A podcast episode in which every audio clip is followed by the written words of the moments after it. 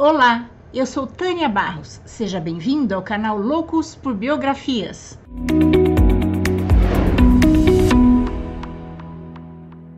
Êxopo foi um antigo escritor e contador de fábulas gregas que viveu por volta do século 6 a.C. Diz-se que Êxopo era um homem muito inteligente e bem-humorado, capaz de improvisar fábulas em resposta a situações cotidianas. Ele é conhecido por sua habilidade em contar histórias curtas com animais personificados que continham uma moral no final.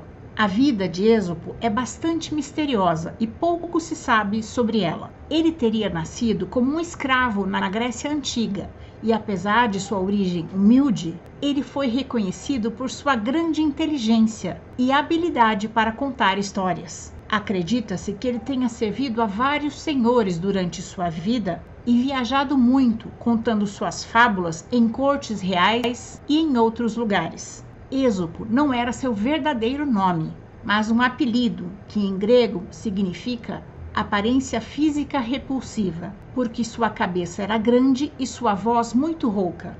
Ele nunca escreveu suas histórias, elas foram transmitidas oralmente por séculos antes de serem escritas. A maioria das fábulas de Êxopo eram sobre animais, como a cigarra e a formiga, a tartaruga e a lebre, e o lobo em pele de cordeiro. Suas histórias eram simples e fáceis de entender, mas sempre continham uma lição moral que ensinava uma virtude ou uma lição importante.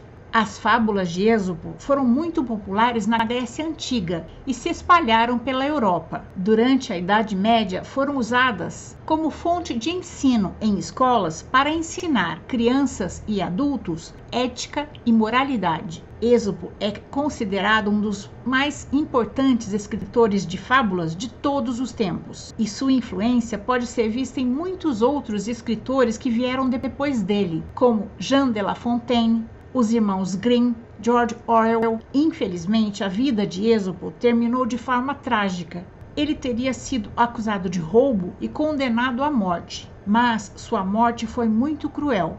Dizem que ele foi jogado de um penhasco, mas alguns relatos sugerem que ele tenha sido crucificado ou cozido vivo. Apesar do final infeliz de sua vida, Êxopo deixou um legado duradouro e suas fábulas atemporais são lidas e contadas até hoje. E essa é a nossa história de hoje. Antes de terminarmos, eu quero agradecer aos apoiadores deste canal. E se você também quiser apoiar o canal, pode ser pelo Catarse ou pelo YouTube, se tornando membro ou pelo botão Valeu Demais, porque o Spotify ainda não monetiza no Brasil. E se você gostou, deixe seu like, faça seu comentário, dê 5 estrelas no Spotify para incentivar o canal a crescer. Encontro vocês na próxima história. Até lá!